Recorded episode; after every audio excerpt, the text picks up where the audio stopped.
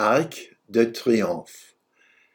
Der Schöpfungsruf Macht euch die Erde untertan hat das Zeug nicht als Auftrag zur Unterwerfung, sondern zur Veredelung der Welt und unserer selbst verstanden zu werden, wenn wir es verstehen wollen.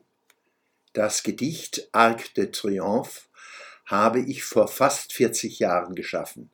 Es lohnt sich, den einzelnen Stufen der Erosion Aufmerksamkeit zu widmen.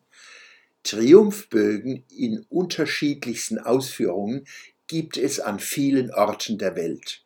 Das Wahrzeichen von Paris ist wohl die bekannteste Manifestation derselben Idee, nämlich im Triumphbogen nimmt der Sieg der Macht über die Menschen Gestalt an. In meinem Gedicht lasse ich durch Gestaltabbau die Pfeiler der Macht, wie Ken Follett es nennt, hervortreten. Macht und Untertan bleiben stehen, stützen einander, wenn Humanum erodiert und Demokratie degeneriert. Seit Jahren erleben wir verstärkt, wie Freiheit, Aufklärung und Humanum schwinden und Macht und Untertan Systeme hervorbringen, die sich demokratischer Gestaltung zunehmend entziehen.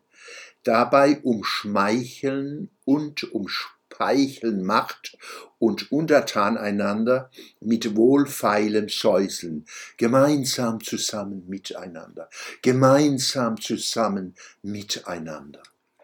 Das visuelle Gedicht Arc de Triomphe finden Sie auf der Schwöbelblock am Samstag, 15. Januar 2022